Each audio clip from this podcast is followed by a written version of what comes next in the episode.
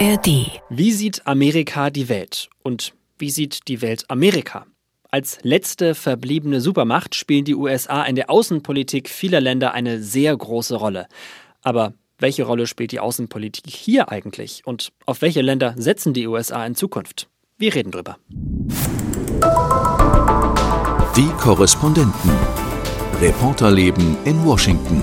Divided and crazy, but also unique and innovative. Der Amerika-Podcast von NDR Info. Hello aus Washington. Ich bin Anne Bartram und bei mir im Studio Sebastian Hesse. Hallo. Und Ralf Borchardt. Hallo, hallo. Und in der Technik Simon Jansen. Hallo, hallo. Lasst uns zum Anfang mal darauf schauen, wie blicken die Amerikaner eigentlich nach außen. Die USA sind ein riesiges Land, eigentlich ja fast ein ganzer Kontinent. Und ich habe mal mit Menschen hier in Washington gesprochen auf der Straße und sie gefragt, was sie glauben, wie ihre Landsleute zum Thema Außenpolitik stehen. Since World War II, the U.S. was the first world power, so they're still thinking that, but I don't think that's quite true anymore. So I think that um, we know that while we are a big importer, we're also a big exporter of a lot of goods. So we care about our international relations, especially with the developments with Russia and China that have been happening recently. So I definitely think that international relations are big on the American mind. I would say definitely more on the coast and the large cities. I think it's less of an issue in rural areas. But um, I would say that, that it's probably becomes more urban and people are caring about it more. I would say that the Americans are pretty behind when it comes to geography. For example, we had one Portuguese student asked by a schoolmate, Is Portugal a city in France?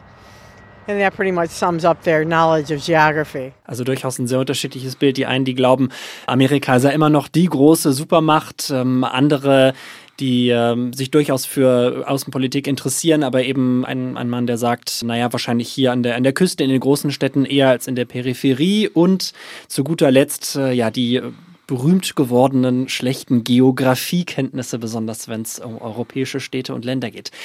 Deckt sich das so mit, mit euren Erfahrungen, Ralf? Naja, es sind, waren ja schon ein paar Kernpunkte, die da angesprochen wurden. Du hast auch am Anfang gesagt, die USA die einzige Supermacht, die es noch gibt. Da, da würden die Chinesen wahrscheinlich laut äh, dagegen argumentieren. Und selbst der Inder, der diese Woche zu Besuch in Washington war oder ist, Mordi, würde vielleicht was anderes sagen. Vielleicht sogar die Europäer würden protestieren. Also da sind die USA schon mächtig unter Druck. Und das andere, ähm, Außenpolitik, auch wenn es weit weg klingt, hat ja immer auch was mit Arbeitsplätzen und Wirtschaft zu tun. Ja? Also das wurde auch eben angesprochen von einem Gesprächspartner, den du befragt hast. Also im Endeffekt hängt dann doch alles mit allem zusammen und Außen und Innen und vor allem Wirtschaft und Arbeitsplätze kaum zu trennen. It's the economy stupid, fällt mir yeah. immer wieder nur ein. Wie siehst du das, Sebastian? Ja, lustig mit der Geografie. Ich weiß noch, dass äh, zu Zeiten des Irakkriegs, so als der Irakkrieg gerade begann hier in den USA, wurden die Amerikaner von National Geographic, also von der Zeitschrift, befragt, ob sie das denn zeigen könnten auf der Karte. Und es war, glaube ich, unter 20 Prozent der Leute, die überhaupt wussten, wo der Irak lag. Aber immer Vorsicht vor zu viel Überheblichkeit. Fragen wir mal in Deutschland ähm, ganz ähm, spezifisch über Amerika, Asien, andere Teile der Welt. Ah, wird auch nicht jede Antwort die so sophisticated sein. Oder die afrikanischen ja. Staaten. Wollte gerade sagen, ich, äh, bevor ich hierher gekommen bin, ich hätte jetzt auch nicht jeden US-Bundesstaat auf der Karte einwandfrei zuordnen können. Äh, aber Sebastian, du warst ja in so einer ähm, von dem einen äh, Mann eben auch angesprochenen Rural Area unterwegs. Äh, erzähl doch mal, was waren da denn deine Erfahrungen mit den Amerikanern? Ja, also ich war in Wisconsin eigentlich eher bekannt für Viehzucht und für Landwirtschaft, aber es gibt Milwaukee. Und das ist diese wunderbare alte Industriestadt, in der ein Unternehmen sitzt. Und das war es, was mich dahin gelockt hat, nämlich Harley Davidson. Da, wo diese herrlichen Motorräder gebaut werden. Die Firma wird 120 Jahre alt. Da werde ich auch noch drüber berichten innerhalb der nächsten Wochen. Wenn es denn zum Jubiläum kommt, will ich euch gar nicht jetzt mit meiner Leidenschaft für diese chromblitzenden Schönheiten hier langweilen.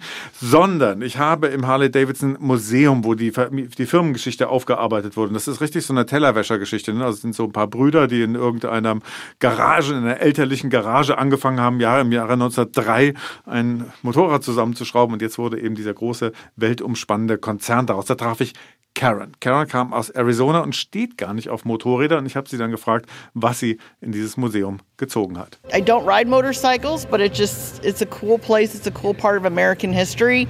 It's something that America has exported to the world in a country that imports most things.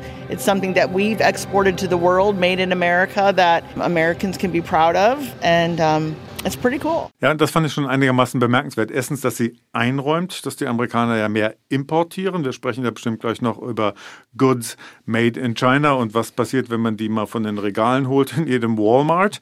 Und gleichzeitig eben als Manufacturing Nation, also als eine, eine Konsumgüter herstellende Nation eben nicht mehr dasteht, wo es mal stand. Harley Davidson eine löbliche Ausnahme, etwas, worauf man stolz sein kann, sagt diese Dame. Und es geht ja immer auch um Kultur, Export und Import. Und Harley Davidson, wenn wir jetzt mal zum Beispiel sowas wie den Marlboro Man dazu nehmen, da geht es auch immer darum, welches Bild von Amerika mhm. und den Amerikanern ja. weltweit verbreitet Lebensgefühl, wird. Lebensgefühl, ne? Genau. Freiheit, auch das immer wieder Klar. das große Thema. Vermeintliche zumindest. ja. ähm, was hast du da sonst noch für Erfahrungen gemacht? Wie haben die Menschen quasi auch äh, nach außen geblickt? Was, was haben die für eine, für eine Weltsicht dort, wo du unterwegs warst? Also sie haben erstmal am ehesten eine Binnensicht, muss man sagen. Ja? Also in diesem Museum beispielsweise habe ich ja versucht, mit vielen Leuten darüber zu sprechen, was dieses Unternehmen für sie bedeutet. Da traf ich auch eine Dame, die aus Milwaukee selber war. Und das ist Mary. Oh, very proud. It's been a very good employer through Milwaukee for many, many years. Well-paid jobs. Great opportunities. Yeah, Harley Davidson, good place. Ja, also sie lobt Harley Davidson als einen lokalen Arbeitgeber, der immerhin 120 Jahre stabile Arbeitsplätze geschaffen hat für die Stadt und das weiterhin auch tut. Und das würde ich sagen, ist, äh, spiegelt so ein bisschen die Reihenfolge. Also als erstes geht es um das Lokale. Wir haben sichere Arbeitsplätze, weil es hier ein Unternehmen gibt, das Produkte herstellt, die in aller Welt gefragt sind. Und dann sind wir schon wieder bei in aller Welt. Wir exportieren und das ist gut, weil es lokale Arbeitsplätze hier bei uns vor Ort in unserer Lebenswelt sichert. Definitiv, denn äh, ich sag mal, in so einer globalisierten Welt, in der wir leben, hängt ja auch alles mit allem zusammen. Ich war auch schon mehrfach hier jetzt im Land unterwegs in dem halben Jahr, das ich hier jetzt schon als Junior-Korrespondent verbringen durfte, unter anderem auch in Texas, ein, ein Staat, der auch sehr berühmt, berüchtigt dafür ist, auch sehr stolz auf sich äh, zu sein, auch gerne so nach innen zu gucken. Und da ist mir auch mal wieder im Gedächtnis geblieben, Begegnung mit einem äh, Shooting-Ranch-Besitzer, mit dem ich auch dann über viele Themen gesprochen habe, unter anderem auch über das Thema Außenpolitik Politik und der mir erzählt hat, ja, ist mal so nach dem Motto, jetzt Schluss mal nach außen zu gucken, ne, auch Thema Ukraine-Hilfen und so. Jetzt ist mal Zeit für uns, wir müssen uns wieder auf, auf uns selbst besinnen. Und das war irgendwie so mein Eindruck, gerade wenn man so mit, mit ähm, der ja, rechteren Seite Amerikas spricht, dass das schon immer mehr um sich greift, so diese, diese, ähm, diese Meinung, oder? Wobei gerade in Texas ja auffällig ist, wie viele Einwanderer es in den USA gibt. Fast jeder Amerikaner hat ja in der Familiengeschichte Einwanderung, bis auf die Indigenen eigentlich wirklich jeder. Und gerade in Texas wahnsinnig viele Einwanderer aus Lateinamerika, aus Mexiko, anderen süd- und mittelamerikanischen Staaten, Karibik.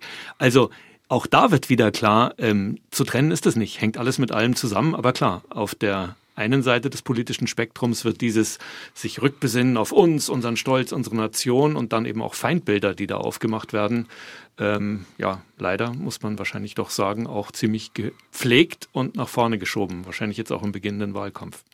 Aber meint ihr denn, dass ähm, das Thema Wirtschaft und auch Außenpolitik da häufiger miteinander oder zusammengedacht wird? Weil in, in, den Tönen, die du mitgebracht hast, klang das ja schon eigentlich an, dass man äh, gesagt hat, oder dass die, die eine Dame erzählt hat, naja, man, man kann ja stolz darauf sein, was man da irgendwie exportiert. Ist denn aber auch andersherum diese große Abhängigkeit, über die wir auch sprechen müssen, äh, gerade zum Beispiel von, von China, ist die denn da so bewusst? Ja, das ist natürlich eine große Ambivalenz. Also der, der berühmte Chips Act, also mit dem die beiden Regierung hier lokale Anbieter von äh, Computerkomponenten und ähnlichem schützen wollte, indem man da Milliardensummen reinpackt, wie in der Planwirtschaft eigentlich, wie China es vielleicht auch machen würde. Der Vorwurf ist ja gleichzeitig, dass China den Wettbewerb verzerrt, indem der Staat allzu sehr eingreift, Produkte zu billig macht, damit Produkte aus der westlichen Welt nicht mehr konkurrenzfähig sind. Im Grunde machen sie ja hier im Prinzip als Antwort darauf genau das Gleiche. Aber das ist ja ein zweischneidiges Schwert. So sehr man begeistert war, zum Beispiel von der harten Linie, die die Trump-Regierung gefahren hat gegen China mit dem Argument, wir bringen diese ganzen Manufacturing-Jobs, die Jobs im produzierenden Gewerbe zurück ins Land. Gleichzeitig wissen die Leute, die so ein bisschen über den Horizont gucken, natürlich auch, dass die ganzen bezahlbaren Waren dadurch weniger bezahlbar werden. Denn wenn sie hier im Lande hergestellt werden, zu auf einem Lohnniveau, wie man es hier kennt, auf einem sozialen Niveau für die Arbeitnehmerschaft, wie man es hier kennt, dann verteuert sich das. Und darunter leiden natürlich genau diejenigen, die erst geklatscht haben, dass die Jobs wieder ins Land kommen. Also das ist halt auch so ein bisschen eine Ambivalenz da drin. Ne? Und da sagt die Politik auch nicht ganz die Wahrheit, denn äh, das Zurückholen von Jobs im produzierenden Gewerbe hat ja auch unmittelbare Auswirkungen auf nicht nur die Lohnkosten, sondern auf das, was die Produkte dann am Ende kosten. Und das America First, das praktiziert auch Biden. Genau, hast völlig recht. Eigentlich müsste ja der Zusammenhang jedem klar sein. Jeder, jede hat ein Handy und kein Handy würde ohne chinesische Komponenten funktionieren, jedenfalls fast keins. Also schon da müsste eigentlich der Zusammenhang, der uns allen wahrscheinlich nicht oft genug bewusst ist, ja, äh, klar Flachbett, Flachbett heißt er, ne? Flachbild. Flachbild. Du schaust fern, vor allem im Bett nebenan. ich bin ja gar nicht so ein Fan. Der Flachbildfernseher beispielsweise aus China, der kostet im Walmart dann unter 500 Dollar. Und ich möchte mir nicht vorstellen, was der kostet, wenn er in Wisconsin genau. zusammengeschraubt ja, ja. oder hergestellt worden wäre. Ne? Bezeichnend fand ich da auch, als ich äh, in Texas in so einem Touristenshop unterwegs war und mir da Produkte angeguckt habe, ne, Cowboyhüte und das war alles made in China. Und da war dann so ein bisschen, okay, wenn jetzt selbst der texanische Cowboyhut made in China ist, dann äh, spricht das doch sehr, dass man sich nicht ganz aus der Welt das rausziehen Schönste, kann. was ich da je gesehen habe, war ein Souvenir in Seattle. Das war ein geschnitzter Lachs, so als sozusagen der, der Symbolfisch des amerikanischen Nordwestens. Da stand hinten drauf, manufactured in the great American tradition, made in China. Äh, äh, ein schönes Symbol äh, doch für die Symbiose, die es doch bei diesem Thema auf jeden Fall gibt. Schauen wir doch mal jetzt vielleicht auf Einzelländer raus. Wir haben jetzt ganz oft China angesprochen. Wie seht ihr im Moment die, oder ich formuliere es mal ein bisschen geschlossener, weil ähm, kann sich jeder denken, wie schlecht seht ihr aktuell die chinesisch-amerikanischen Beziehungen? Naja, die sind schon deutlich schlechter geworden. Konkurrenz gibt es seit Jahr und Tag. Wir erinnern uns an den Spionageballon, auch in Deutschland, oder Ballon oder Ballon. Ja, jede Aussprache ist möglich, habe ich gelernt, ähm, der für viele Aufsehen gesorgt hat und der dann am Ende abgeschossen wurde. Ähm, der Außenminister Anthony Blinken wollte eigentlich zu dieser Zeit nach China reisen, zum ersten Mal seit fünf Jahren. Das musste dann verschoben, verschoben, verschoben, verschoben werden. Jetzt hat es stattgefunden gerade. Trotzdem danach schon wieder neue Schwierigkeiten und ein Hickhack hin und her wegen einer Bemerkung des US-Präsidenten Präsidenten, von Joe Biden, der von einem Diktator indirekt gesprochen hat, als Herr Xi den chinesischen Staatschef meinte, das gab dann heftige Reaktionen, das Verhältnis ist schwierig. Die USA müssen die Nummer eins in der Welt verteidigen. China ist die aufstrebende Wirtschaftsmacht, auch militärisch am Aufholen. Die Marine der chinesischen Streitkräfte hat schon aufgeholt und auch viele US-Experten rechnen damit, dass man sonst in der militärischen Aufrüstung in einigen Jahren möglicherweise in die Nähe des USA-Stands kommt, also gleichzieht. Atommacht ist China auch. Also das ist ein Konfliktstoff auf, in allen Bereichen, wirtschaftlich, militärisch, ähm, politisch, nicht zuletzt Ukraine-Krieg natürlich auch. Also das sind die Konkurrenten der Zukunft, die USA und China. Ja, der Hintergrund ist amerikanische Hybris, muss man sagen. Ne? Angst vor Bedeutungsverlust. Also dieses, die Nummer eins zu sein in der Welt ist ja ganz, ganz entscheidend für das amerikanische Selbstbewusstsein. Das empfindet man als Kränkung, dass das nicht mehr so ist. Und das ist es ja ökonomisch schon nicht mehr. Man schaut nur auf Deutschland, ne? die wichtigste Industrienation in Europa. Handelspartner Nummer eins, längst China, längst nicht mehr die USA. Das wird hier natürlich zur Kenntnis genommen. Aber es geht natürlich auch um Geopolitik. Also der Ukraine-Konflikt macht das ja wunderbar deutlich, dass die Amerikaner es zwar geschafft haben, die NATO-Staaten Europa zusammenzuführen zu dieser Allianz. Aber wenn man das im, im, in der globalen Perspektive anguckt, gibt es doch mehr Länder, die zumindest neutral sind in diesem Konflikt, angeführt auch durch China. Anthony Blinken hat versucht, den Chinesen abzuringen, dass sie von Staatswegen auf bestimmte Unternehmen in China Einfluss nehmen, die keine Hightech mehr nach Russland liefern sollen. Hightech, die möglicherweise dann auf dem Schlachtfeld entscheidend sein könnte, da haben die Chinesen sie ja abblitzen lassen. Ne? Also da ist ja. schon ganz klar, wer hier Weil die Regeln die eben auch ihren Stolz haben und ihren eigenen Stolz mehr und mehr nach vorne äh, treten lassen und fragen, jetzt geht es ja zum Beispiel darum, die USA ärgern sich, dass angeblich China auf Kuba Das hat ja historisch ähm, ein, eine Vorgeschichte, was russische Aktivitäten auf Kuba, Kuba-Krise 62 betrifft. Ähm, angeblich militärische oder eine Abhörstation, Stationen. Die Chinesen fragen umgekehrt, wieso? Ihr hört uns doch auch in Asien ab. Was wollt ihr eigentlich? Und diese dieser Stolz der Nationen äh, wird eben immer mehr gegeneinander aufgeschaukelt auch. Schauen wir mal äh, weiter Richtung Russland. Auch da ist ja im Moment mehr oder weniger Eiszeit, oder? Naja, eher mehr als weniger. Ukraine-Krieg, ähm, die russisch-amerikanischen Beziehungen sind sehr stark auf dem Tiefpunkt. Wenn wir uns erinnern, kurz vor Ausbruch der aktuellen Kriegsphase ähm, hat Biden noch öfters mit Putin telefoniert, hat versucht, noch äh, im Kontakt zu bleiben. Diese Ebene von Kontakten hat es seit langem nicht mehr gegeben. Also das ist und bleibt der momentan heftigste heiße Konflikt, auch wenn die Beteiligung am russischen Angriffskrieg in der Ukraine nur indirekt vom Westen aus stattfindet, nämlich mit der militärischen Unterstützung der Ukraine ohne eigene US-Truppen bisher dort. Das ist natürlich auch ein wunderbares Beispiel dafür, weil wir eben darüber sprachen, ob die Amerikaner an sich mit Außenpolitik sich auseinandersetzen. Ja, aber der Ukraine-Konflikt ist doch ein ganz wunderbares Beispiel und das wird auch nächstes Jahr im Wahlkampf sicher eine große Rolle spielen, denn es ist ja doch deutlich zu spüren in diesen Tagen, wenn man hier lebt, wie der Rückhalt so bröckelt für diese Hilfen. Hier werden aberwitzige Milliardensummen Woche für Woche. Ich meine, allein wir machen, ich möchte nicht wissen, wie viele Meldungen wir inzwischen hier produziert haben im, im Studio als die Korrespondenten über, über die neueste Runde an militärischer Unterstützung für die Ukraine. Und da merkt man schon in der Bevölkerung, dass die so langsam erwarten, dass sich da was tut. Ja. Ne? Also, dass irgendwie zumindest eine Exit-Strategie sichtbar ist, dass zumindest definiert wird, was muss hier eigentlich passieren, dass erstens die Militärhilfe dann nicht mehr fließt. Das ist ja alles Geld, was hier im Haushalt fehlt und zum Zweiten, wie man da irgendwie wieder rauskommt. Und dann hat man den Trump, der sich hinstellt, auf sich auf die Brust schlägt und sagt, ich bin der Einzige, der den dritten Weltkrieg verhindern kann. Entschuldigung, dass ich da so grinse.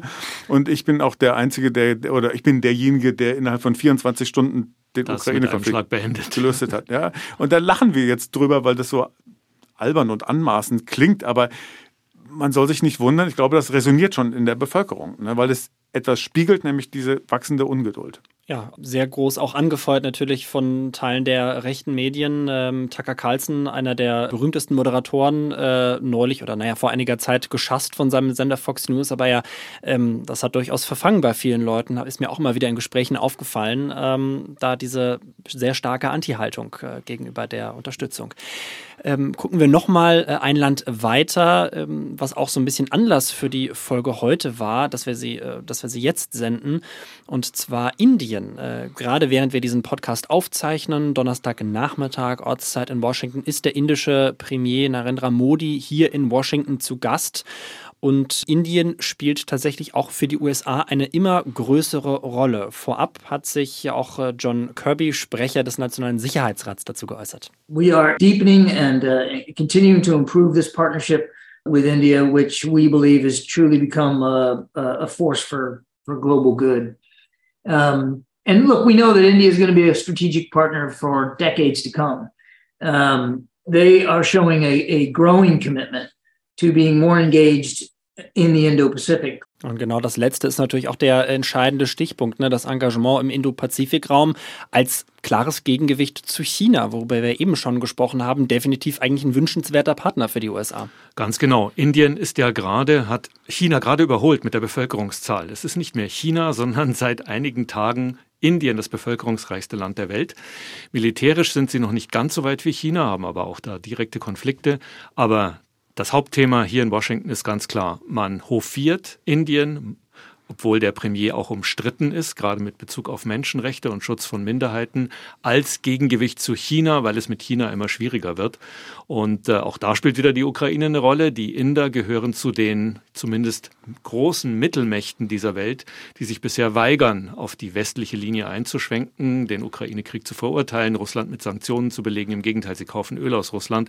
Also wie Indien jetzt hier gerade im Moment in Washington hofiert wird, ähm, das ist doch, hat eine große Symbolkraft, ist auch erst der dritte Staatschef, der überhaupt in Bidens Amtszeit so einen riesigen Staatsempfang mit abendlichem Bankett und so weiter nach Frankreich und Südkorea bekommt. Dann schauen wir doch mal Richtung Europa, da wo wir herkommen immer wieder stelle ich mir auch die Frage, welche Rolle spielt Europa eigentlich noch für die USA? Denn wenn man so als, als Deutscher hierher kommt, auch als deutscher Reporter äh, hierher kommt und erstmal so denkt, auch, naja, hier irgendwie Deutschland, wichtiges Land in Europa und mir immer wieder auffällt, naja, also ja, aber irgendwie sind wir doch auch mehr oder weniger nur eines von vielen Ländern in Europa für die Menschen, aber auch für die Politik hier.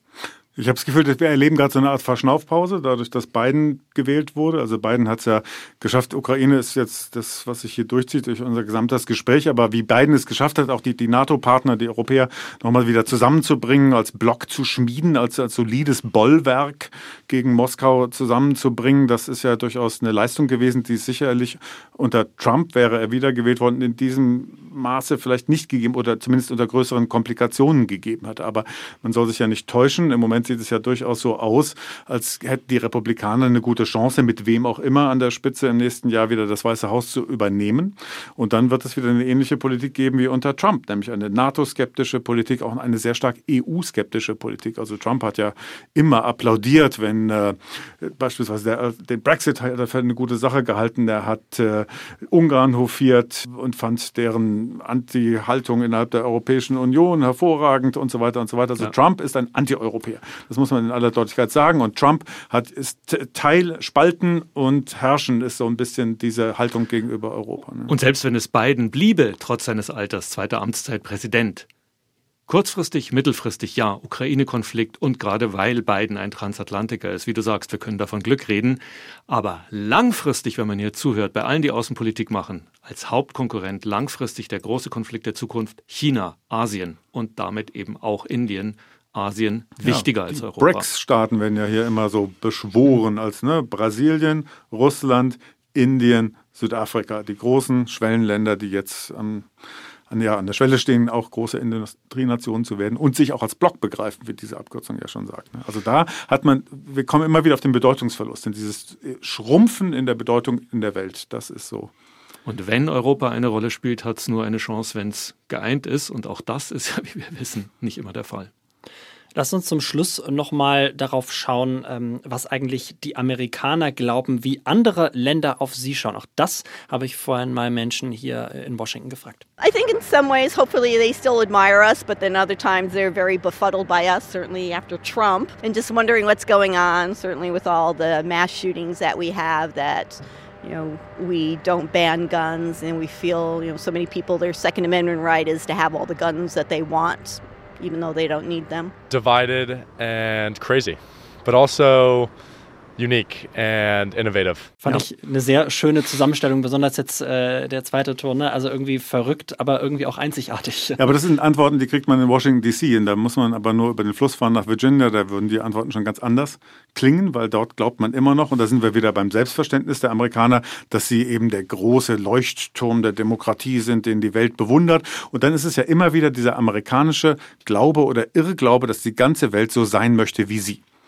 der speist sich natürlich daraus, dass hier unzählige Menschen an den Toren, an den Grenzen stehen, die hier rein wollen, die sich hier anpassen möchten. Das sind ja Einwanderer, die hier reinkommen, die schnellstmöglich genauso leben möchten wie der amerikanische Mainstream, anders als Flüchtlinge, die wir vielleicht in Europa erleben, jedenfalls nicht im gleichen Maße. Also die, die sich hier schnellstmöglich adaptieren und äh, eben auch dieses Wohlstandsversprechen einlösen möchten. Dadurch kommt dieser Irrglaube zustande, die ganze Welt strebe nur danach, so zu werden hm. wie Amerika. Ne? Ich bin da persönlich immer hin und her gerissen. Ich weiß nicht, wie es euch geht. Bild auf Amerika, der Blick von außen. Es gibt irrsinnig viel, was man an diesem Land kritisieren kann und muss. Soziale Verhältnisse, Waffengewalt und so weiter. Du hast viel auch über die amerikanische Arroganz gesprochen. Auf der anderen Seite Siehe Ukraine-Krieg, wenn es drauf ankommt, sind wir doch immer ganz froh, wenn dann die Amerikaner da sind und für uns mit die Kastanien aus dem Feuer holen.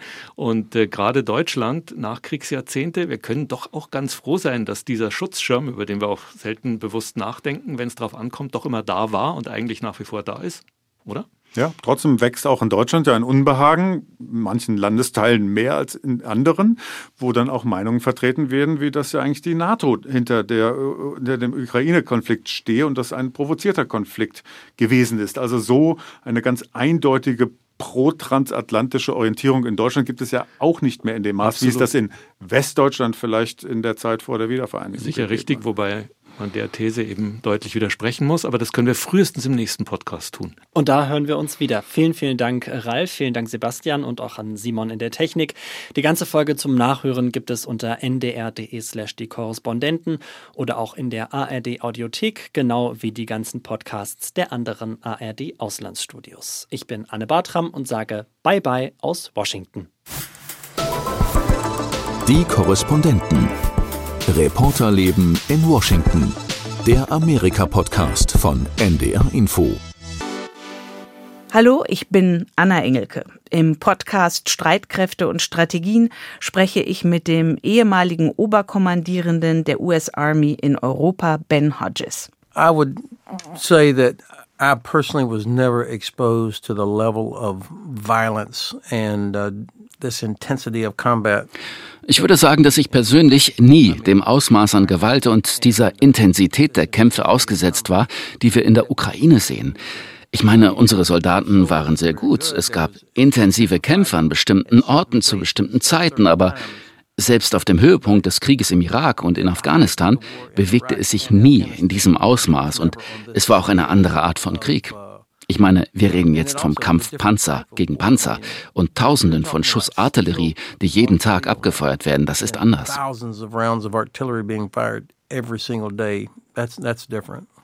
Warum Ben Hodges auch Kampfflugzeuge an die Ukraine liefern würde, das erklärt er im Podcast Streitkräfte und Strategien. Hören Sie gerne rein, zum Beispiel in der ARD Audiothek.